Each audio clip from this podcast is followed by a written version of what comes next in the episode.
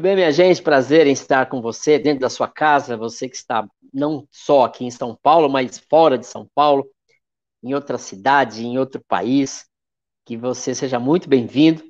Vamos preparar esse momento, traga aí a sua Bíblia perto de você, se você tiver coisas que Deus fala, isso é um sonho de todo pastor. Quando nós estivermos aqui, né, nessa reflexão, as pessoas terem né, essas revelações de outros versículos, de, de outras histórias bíblicas, e vão complementando e vão se enchendo da palavra. Esse é o alimento perfeito. Vamos orar. Pai, obrigado por a, pela tua bênção esta manhã, pelo que já fizemos essa semana, pelo que o Senhor fez conosco essa semana. O Senhor tem sido bom e acima de tudo aquilo que nós pensamos e imaginamos, a tua boa mão está conosco da tua palavra agora de manhã, amadurece o nosso coração, que o nosso cristianismo tenha força para resistir todas as circunstâncias. É o que eu peço e oro no nome de Jesus. Queridos, eu gosto muito de coisas simples e pessoas simples. É óbvio que ao longo da vida a gente vai experimentando coisas requintadas, coisas bonitas, gostosas, lugares maravilhosos, mas eu tenho a impressão que aquilo que toca mesmo o nosso coração, a nossa alma, o nosso espírito, são as coisas simples.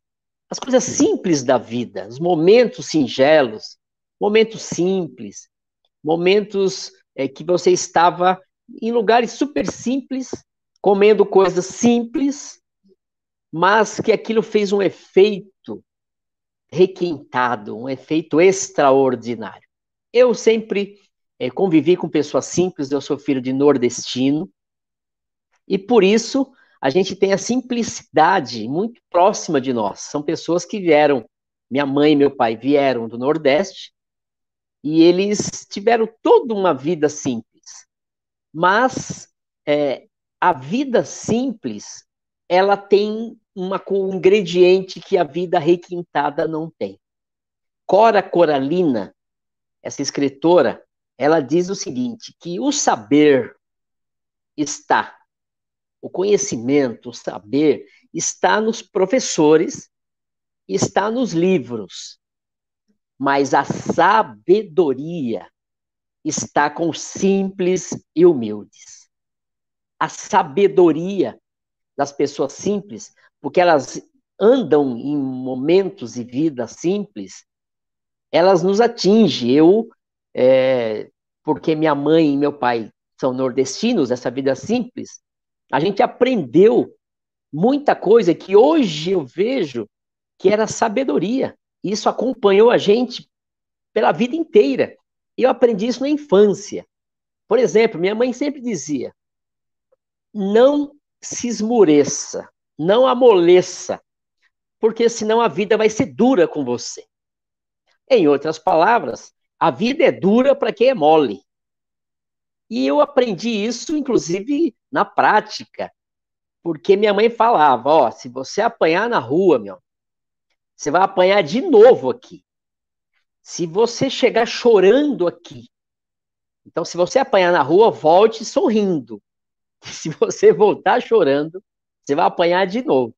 Em outras palavras, se você acha que apanhar na rua é um sofrimento, eu quero dizer que tem uma, um degrau maior de sofrimento, que é quando você chegar em casa. E eu percebia isso, e a gente passou a ter uma relação com o sofrimento um pouco mais larga, um pouco mais cascuda. É, havia um envoltório naqueles que a gente via na rua, inclusive os, as crianças, que era gente sem chinelo, era é, assim, descalço mesmo. Inclusive, a gente acabava jogando bola descalço, num ambiente que era pedra, um sol escaldante. E porque a pele do, do pé era grossa, a gente não tinha o problema de jogar descalço num ambiente tão agressivo.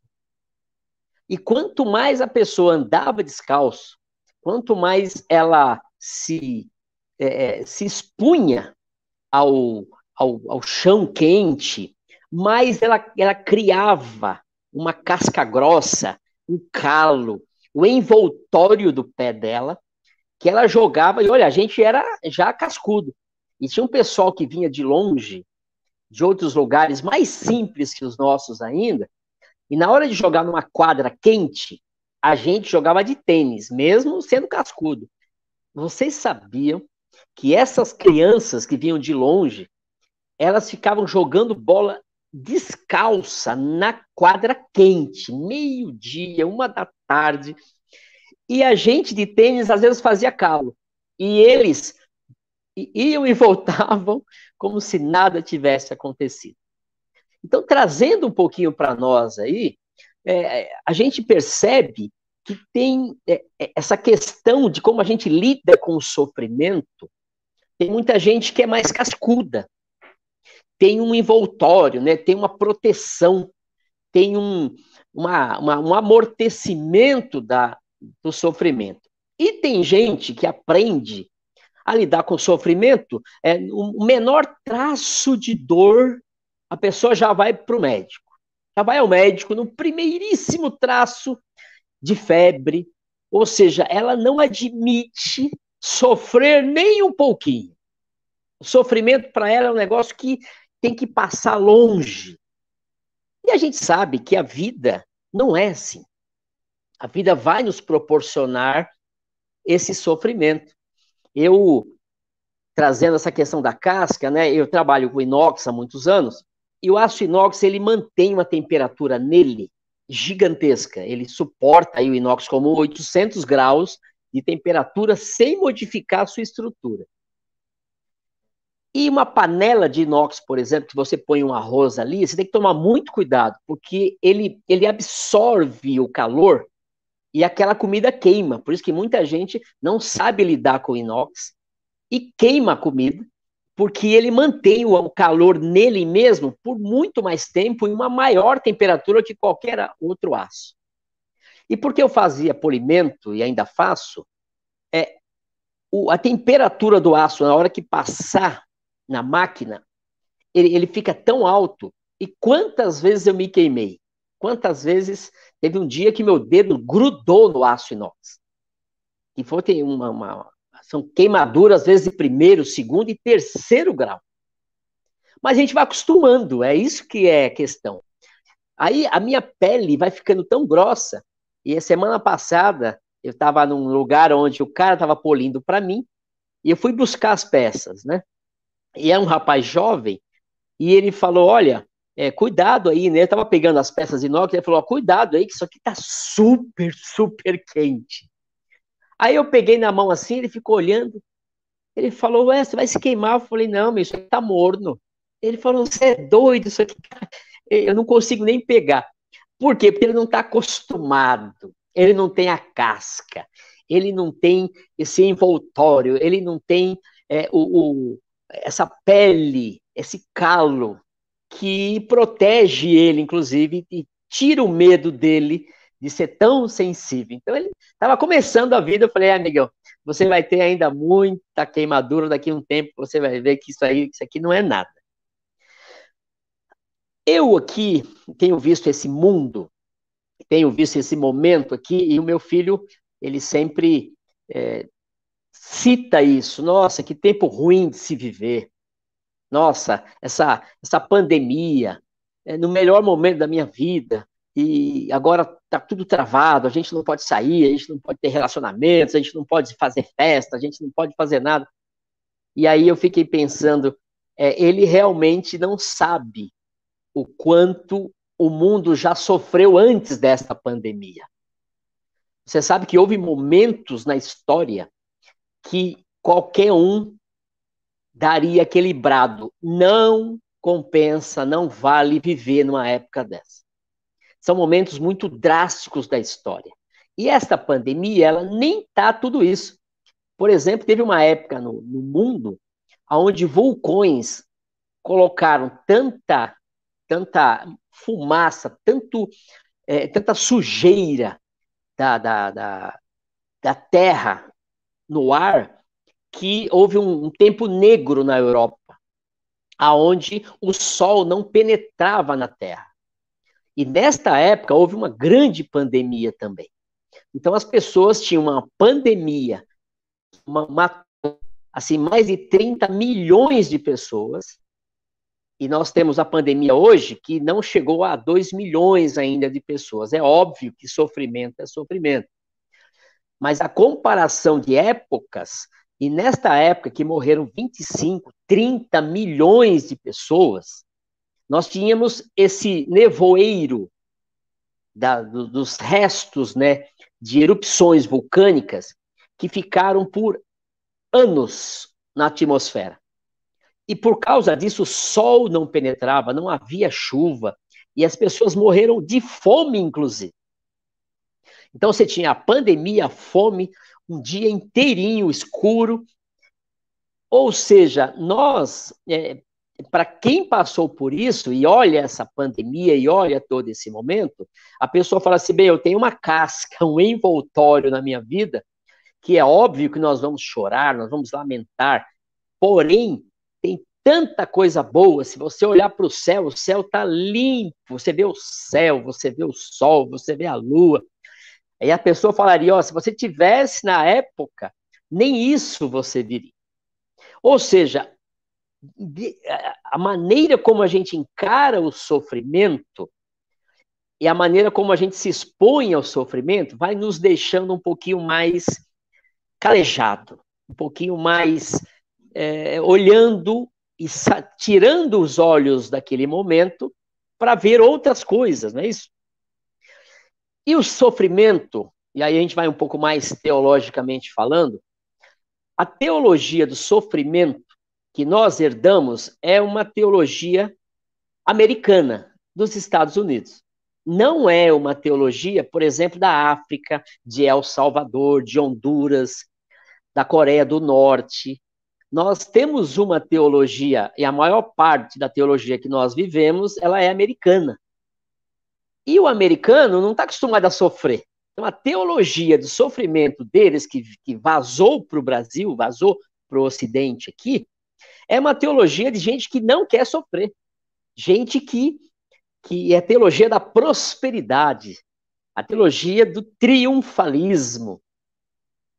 E nós vamos analisar agora rapidamente essas teologias que chegaram até nós, que são, na verdade, escalas, são degraus, são camadas de sofrimento que a Bíblia tem, inclusive, e que a gente, se a gente conseguir trabalhar elas, nós vamos viver melhor. Então, a nossa ideia hoje, na manhã, é a gente caminhar um pouco sobre esses degraus do sofrimento e chegarmos num degrau X que a gente possa fazer com que o reino de Deus avance independente das circunstâncias. Eu penso que isso é uma boa ideia. Então, quais os níveis de sofrimento, por exemplo, que a gente vê na Bíblia e que a gente vê no nosso meio? Um primeiro nível, que é o primeiro degrau, a primeira escala de sofrimento, é aquela que tem em alguns lugares, está no ar, que é assim: o justo não sofre. Esse é o primeiro degrau. Ora, assim que eu me converti, eu percebi que eu sou justo diante de Deus. Logo, não sofrerei. Pois eu quero dizer que esse é o, é, é o degrau mais inferior. Por quê? Porque sofre sim, viu? Obviamente, o justo sofre. Jesus disse que neste mundo nós teríamos aflições, no plural, mas tem de bom ânimo. Então, Jesus profetizou que teríamos aflição. E ele foi um justo que sofreu. Ora, Jesus não teve pecado algum e sofreu. Essa teologia, que a gente encontra inclusive no Antigo Testamento, que é aquele o Salmo 1, né? Se você tiver alguns comportamentos tudo que você tocar vai prosperar. Tudo que você tocar vai bem. Mas a gente vê que não é bem assim. Não é tudo que vai bem, não, nem sempre vai bem. Por quê? Porque o contexto do Antigo Testamento não é outra coisa senão prosperidade, porque Deus prometeu prosperidade para Abraão. Então, todo o contexto do Antigo Testamento, ele é prosperidade, sim. Deus prometeu para Abraão, que passou para Jacó, passou para Isaac, passou para toda a geração dele, José, Davi, Salomão. Tudo isso, e os Salmos, inclusive, falam muito da prosperidade do justo. E a gente diz: ó, então, se, se o justo for justo, e ele convencer Deus que é justo, olha, não vai faltar nada para ele. Ora, gente, falta um monte de coisas para mim. E a gente vai vendo isso na prática, que ainda bem que falta um monte de coisas para nós. E a gente vai vivendo com essa coisa, ah, o justo nunca vai sofrer, mas é lógico que vai sofrer. E vai sofrer muito. José sofreu, Jó sofreu, Jesus sofreu. E eu penso que é, neste contexto do Novo Testamento, que não é prosperidade, é sofrimento, porque a Bíblia diz em Atos: por muitas tribulações vos necessário é entrar no reino de Deus. A tribulação faz parte, o sofrimento faz parte. Tanto é que, quando Jesus mandou o Espírito Santo, as qualidades do Espírito Santo já mostravam que a coisa não ia ficar muito fácil para nós. Porque o Espírito Santo é consolador. Espírito Santo é ajudador. Espírito Santo é ele intercessor, ele intercede por nós. São qualidades de alguém que vai ajudar quem sofre.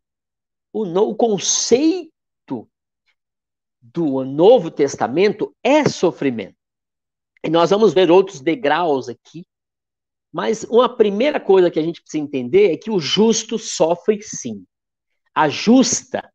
Tem mulheres que sofrem a vida inteira e vão para o céu. E é isso que é importante. Porque a gente está muito mais preocupado quando pensa assim em se dar bem nesse mundo, nesta terra aqui.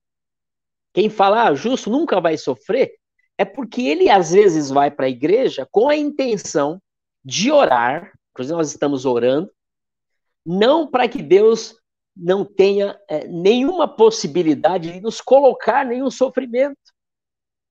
Mas nós oramos para mudar realidades espirituais, principalmente. Agora, por que, que nós sofremos? A gente não quer sofrer. Por que, que nós sofremos? Nós sofremos muitas vezes porque nós mesmos provocamos o sofrimento. Pelas atitudes, pelos erros. Ora, quem planta, colhe, ninguém foge dessa lei. Logo, eu vou sofrer porque eu provoquei. Nós sofremos também porque há inimigos nesse mundo. Tem gente ruim nesse mundo que vai nos prejudicar, vai nos fazer sofrer. Às vezes estão perto de nós, famílias, etc. Por que, que nós sofremos também? E é uma ilusão dizer que não vamos sofrer, porque vivemos nesse mundo. Ao mundo que nós vivemos, essa pandemia. E vai vir outros problemas vai vir problemas financeiros, tem um monte, nós vivemos nesse mundo. E por que que nós sofremos? Porque Deus precisa nos corrigir. Toda vez que ele nos corrige, dói. Mas isso é para o nosso bem. Então vamos tirar e vamos passar desse degrau para o segundo degrau, pelo menos. Qual que é o segundo degrau? O primeiro degrau, que é um degrau que a gente não aconselha que ninguém tenha essa teologia, é que o justo nunca vai sofrer. O segundo degrau é, ah, legal, o justo sofre, mas Deus vai sempre aliviá-lo. Ora, é um segundo degrau, maravilha. Mas nem sempre Deus alivia do sofrimento. É legal pensar que o justo sofre, mas não pense 100% que Deus alivia o sofrimento. Alivia sim, mas às vezes não. Jesus, por exemplo, em Hebreus, ele clamou, diz assim, ó, tendo oferecido com forte clamor e lágrimas e orações e súplicas a quem pode o livrar da morte. Jesus clamou para que a morte saísse dele. E Deus não o livrou. Muitos e muitos é, é, heróis da fé, eles foram livres, sim, do sofrimento. José, Isaac, Davi, muitos, é, próprio Josué, muitos foram livres do sofrimento e da tribulação. Mas o livro de Hebreus diz também que muitos, muitos foram cerrados, muitos foram entregues a, a, a, a feras, muito, muitos foram cortados, transformados em, em, em luminares, enfim, foram massacrados, tiraram as peles, só a pele dos, dos cristãos da época. E a Bíblia diz o seguinte: todos esses que obtiveram bom testemunho por sua fé, não obtiveram, porém, concretização da promessa. Eles sofreram, mas Deus não os livrou. Segundo degrau. O primeiro degrau que a gente não deve estar é o justo não sofre. Sofre sim. O segundo degrau é ele sofre, mas Deus livra de todos. Cuidado, nem de todos. O terceiro degrau que a gente tem que subir é que todas as coisas cooperam para o bem daqueles que amam a Deus. Sim, isso é verdade. Mas Paulo está dizendo que as coisas, todas as coisas, são inclusive a tribulação e o sofrimento.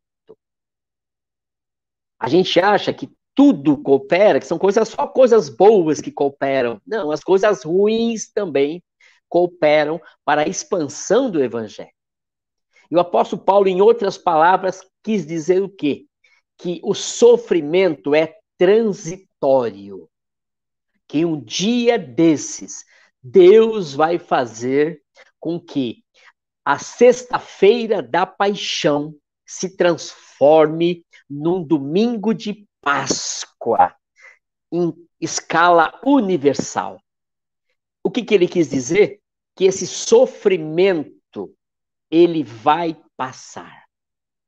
Que um dia nós teremos um lugar de descanso, um lugar de paz, um lugar que todo sofrimento será aniquilado. A volta de Jesus vai fazer isso. A, novos céus e nova terra. Nós teremos, enfim. Então, o apóstolo Paulo está começando a subir um degrau de sofrimento que ele diz: ó, vamos ser mais cascudos, tenha um envoltório do Espírito Santo mostrando para você que o sofrimento é transitório, ele vai passar. Essa tribulação não é permanente, é só esperar. Muito bem, então, primeiro degrau é o justo não sofre, sofre sim. O segundo, ele sofre, mas Deus livra. O terceiro degrau é tudo favorece para o bem, mas temos que admitir, não só as coisas boas. O quarto degrau é que as pessoas fiéis são chamadas, muitas vezes, a sofrer. É um degrau mais acima. A pessoa, ela, ela vai, com certeza, ter uma, uma disposição de dizer: eu, eu fui chamado muitas vezes para sofrer, como o próprio Jesus. Ele foi chamado para sofrer. É, por exemplo, o primeiro degrau, nós temos o primeiro degrau, que é essa imunidade contra o sofrimento. Mas esse quarto degrau, ele diz o seguinte: olha, não é assim, nós não temos imunidade. Eu muitas vezes nasci para levar o nome de Jesus em sofrimento. Eu fico imaginando as pessoas da África, pessoas que estão todo o tempo sofrendo e elas, e elas acordam com essa perspectiva do sofrimento. Elas acordam assim. E muitas pessoas, né, muitos cristãos do mundo inteiro estão passando por perseguições, e ou seja, ele não está muito preocupado. Os apóstolos, por exemplo, e cristãos do primeiro século, eles, com toda certeza, entregaram a vida por Jesus. Nasceram numa época de muita perseguição. E o sangue deles fez com que o cristianismo crescesse. Foi a base do crescimento da igreja. Ou seja, tem gente sim que está disposto e fala: Eu nasci para sofrer por Cristo. É um outro degrau. Agora, o quinto e último degrau, esse veio do apóstolo Paulo, que é essa indiferença com o sofrimento. É uma indiferença, é um não tô nem aí para o sofrimento. Aliás, ele tinha dúvida se era melhor morrer ou ficar no ministério. Ah, eu acho que, não sei, já tô, já tô, já dúvida, porque o, o, esse nível, o nível 5 do apóstolo Paulo, que é o nível de, meu, que tanto faz, ficar rico, ficar pobre, tanto faz, desde que essas circunstâncias possam levar a Cristo as pessoas e me levar a Cristo. Olha que nível. Enquanto tem gente que não pode sofrer 10 minutos, não tem uma dor de cabeça, não tem uma tribulação de uma semana, de um mês. O apóstolo Paulo, Paulo falou assim: Eu não estou nem aí para o sofrimento, porque certamente toda circunstância vai me levar a Cristo. O alvo é eu exaltar a Cristo, independente da circunstância, que ele possa alcançar o lugar que ele tem, que ele é, e a minha vida ser usada ou na tribulação ou na prosperidade. Eu não estou nem aí com esse negócio de sofrimento. É um nível cascudo mesmo, é um nível de blindagem do sentimento de ah, estou sofrendo, ah, quando isso que acaba, olha, eu não vejo a hora que isso acabe. E o apóstolo Paulo falou: não estou nem aí com isso, eu, eu quero que Cristo seja glorificado. E é interessante que o quinto degrau acaba levando a gente ter um amadurecimento e voltarmos para o nível 1. Paulo quis dizer o seguinte: aquele que chega no nível 5 acaba chegando no nível 1. Como assim? É que o nível 1 está dizendo que o cristão não sofre. O apóstolo Paulo não via como sofrimento aquilo que ele passou. Porque ele dizia o seguinte: o sofrimento que agora temos não se compara com o peso da glória. Aquilo que há de ser revelado. Ou seja, não é nada esse sofrimento. Na verdade, o cristão nem sofre, isso aí não é nada. Porque a cabeça dele está no céu, o coração dele está no céu, ele está vislumbrado com seu Deus, ele está alegre com Jesus. Enfim, o sofrimento, ele é passageiro, ele é transitório, e nem sei se a gente pode chamar isso de sofrimento, porque quando nosso coração está no céu, há outra perspectiva de vida. Os valores, a escala de valores do apóstolo Paulo é de ponta cabeça. É, é toda virada ao avesso. Como Paulo está dizendo que, que ele não está nem aí com sofrimento. Pois é, eu sou cascudo. Eu estou com a cabeça no céu. Então nós devemos nos analisar nesse sentido, como está a nossa perspectiva sobre o sofrimento. Eu, eu acho que sempre acho e não me conformo com o sofrimento. E aí, por quê? Porque eu acho que nunca deve sofrer o cristão. Ou será que a gente acha que sempre a gente sofre e Deus vai nos livrar? Ou será que as coisas boas só é que cooperam para o bem?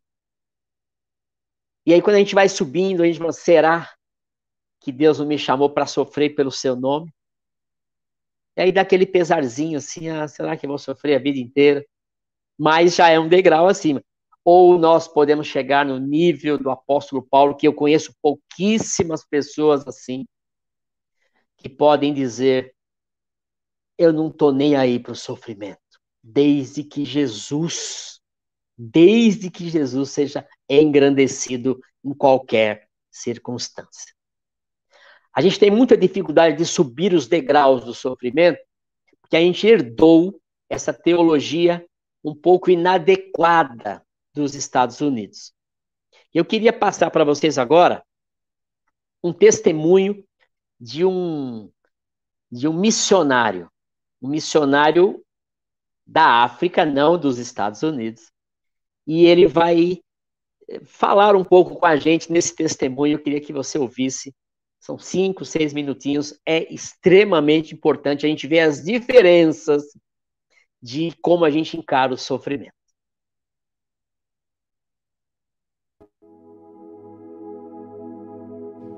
Eu tive o privilégio de um dia escutar um missionário chamado Wes Stanford. Ele passou uma parte da sua vida ajudando a igreja na Etiópia, que por 17 anos esteve sobre o regime comunista. As igrejas foram lacradas, pastores foram presos, muitos foram mortos. E esse missionário saía da América do Norte e ia para a Etiópia tentar ajudar os irmãos que se reuniam escondidos nas catatumbas, nas florestas.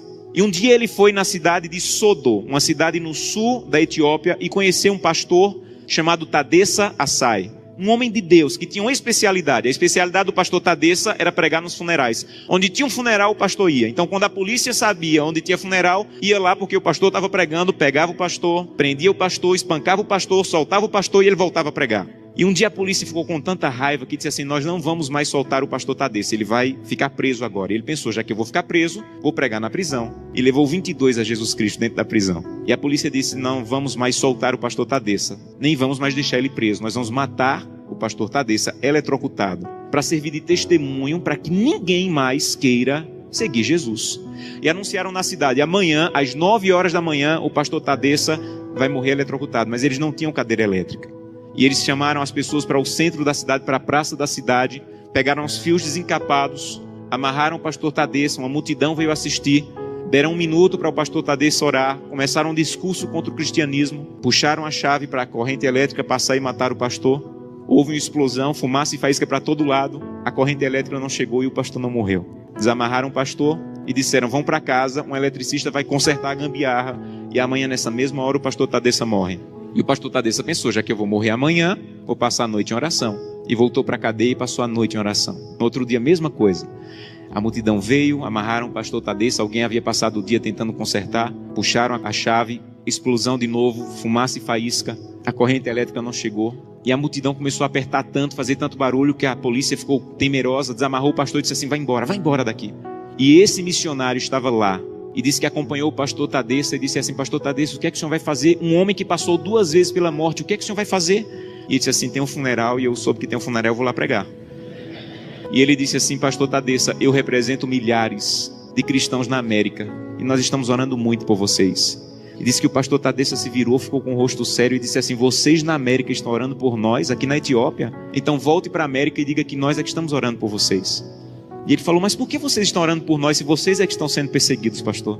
E ele falou: Irmão, ninguém na Etiópia acorda sem pensar. Nenhum cristão na Etiópia acorda sem pensar. Hoje pode ser meu último dia de vida. Pode ser que hoje seja descoberto e seja preso e morto. Então, como nós não sabemos se esse é o último dia de vida, todo cristão na Etiópia passa o dia em oração. Não importa o que nós façamos durante o dia, passamos o dia em oração. Mas eu soube que as coisas vão muito bem na América e que tem cristão na América que consegue passar o dia inteiro sem orar. É verdade que tem cristão na América que consegue passar o dia inteiro sem orar? E ele disse assim: é verdade. Ele falou: você sabe que é proibido se reunir. Mas nós precisamos tanto do corpo de Cristo que, mesmo sendo proibido, nós nos, nos encontramos escondidos à noite, no escuro, na floresta, nos cemitérios, porque nós precisamos do corpo de Cristo. Mas eu soube que vocês têm igreja na América em todas as esquinas e vocês podem entrar na igreja a hora que quiserem, que a polícia não vai entrar para espancar vocês. Mas eu soube que na América, no dia de culto, tem cristãos que ao invés de ir para a igreja, ficam em casa assistindo. É verdade que no dia de culto vocês podem a hora que quiserem e vocês não vão, vocês ficam assistindo. É verdade que isso acontece na América, irmão? Ele disse assim: é verdade. E ele disse assim: missionário, a minha congregação tem apenas uma Bíblia. E eu fiquei com medo de ser preso e minha Bíblia ser queimada. Então reuni minha congregação e com lágrimas nos olhos, disse, irmão, eu não tenho como guardar a Bíblia, é o que nós temos de mais precioso. Se eu for preso, ela vai ser destruída. Então eu comecei a rasgar as páginas da Bíblia e comecei a dividir para cada pessoa. Era mais fácil guardar porções da Bíblia do que uma Bíblia inteira com uma pessoa só. E quando eu estou à noite pregando, no escuro, no meio do meu sermão, eu digo, eu preciso de Isaías 53. E alguém lá do escuro começa a recitar do fundo do coração aquela página que ele levou rasgada para casa e decorou. Mas eu soube que na América vocês podem ter 8, 10 Bíblias em casa. E eu soube que tem cristãos na América que, apesar de terem 8, 10, Bíblias em casa, passam uma semana sem ler a Bíblia. É verdade? E ele disse assim: é verdade. Nós é que precisamos de oração. Meus irmãos, urgentemente precisamos de oração. Porque cantamos breve, Jesus voltará. Levantamos a mão no apelo dizendo assim: Eu quero voltar para o céu para ser dono de tudo. Mas ainda não estamos indo a Jesus de maneira séria para que Ele arranque o egoísmo do nosso coração. E que nós possamos entrar na porta do céu. E nós não vejamos a rua de ouro, nem a parede de pedra preciosa, mas nós possamos olhar para o rosto maravilhoso de Jesus, aquilo que nós aprendemos a olhar nessa terra. Eu tenho um sonho, sonho da minha vida, entrar na porta do céu, segurando a mão de Gleice, minha esposa, e Glenda e Samuel, os meus filhos. Eu quero chegar em frente a Jesus. Eu quero dizer, Jesus, cheguei com minha família. Essa aqui é Glenda, Samuel e Gleice. E eu espero que Jesus diga mais ou menos assim: Josanã, eu já conhecia a sua família, porque todo dia você ia à presença. A minha presença me apresentava, só faltava conhecer pessoalmente, mas eu já conheço a tua família. Sejam bem-vindos agora. Um prazer conhecê-los pessoalmente. Eu não quero ser pastor dessa igreja. Eu quero ir para o céu. E isso é mais profundo. Eu não quero abrir o inário e dizer assim, breve Jesus voltará. Eu quero estar lá. Isso é mais profundo. Por isso eu preciso fazer com que o que eu como, o que eu vejo, o que eu acesso, o que eu ouço, a maneira como eu uso o meu dinheiro esteja de acordo com a vontade de Deus, porque os que serão salvos não amam a própria vida. Que Deus te abençoe de maneira profunda, para que o primeiro fruto da fidelidade, a transformação do teu caráter, esteja de maneira real acontecendo em tua vida.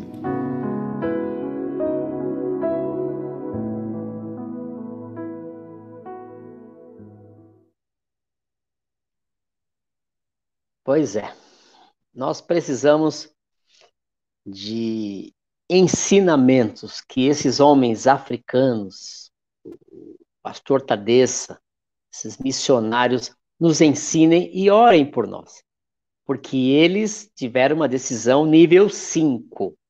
Eu não estou nem aí com sofrimento. Desde que eu pregue no velório, desde que eu pregue na prisão, desde que Jesus seja glorificado. Então está aí um, um anônimo na fé. Quem conheceu o pastor Tadeça? Ninguém. Primeira vez que a gente está ouvindo falar dele. Um herói da fé. Com nível 5 de sofrimento.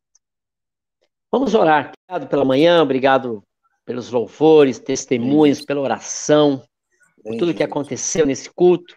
Obrigado pela tua palavra, pelos heróis da fé que nos inspiram. E hoje ainda temos muitos heróis da fé. Possamos aprender com eles é, a questão de como nos relacionar com sofrimentos, degraus, as escalas. Cada situação da nossa vida vai nos levando, nos elevando a parecer mais com o justo que sofreu, que é Jesus. Abençoa cada um, que possamos ser fortes e corajosos, nosso espírito possa sempre acordar cada vez mais corajoso, porque a causa é nobre, a causa é o nome do Senhor Jesus Cristo, salvando e fazendo para si uma família que vai viver com Ele. Que o amor do Pai, a graça do nosso Senhor Jesus Cristo, a consolação e a comunhão do Espírito Santo esteja conosco hoje e para todo sempre. Amém. Amém. Amém. Amém. Que assim seja.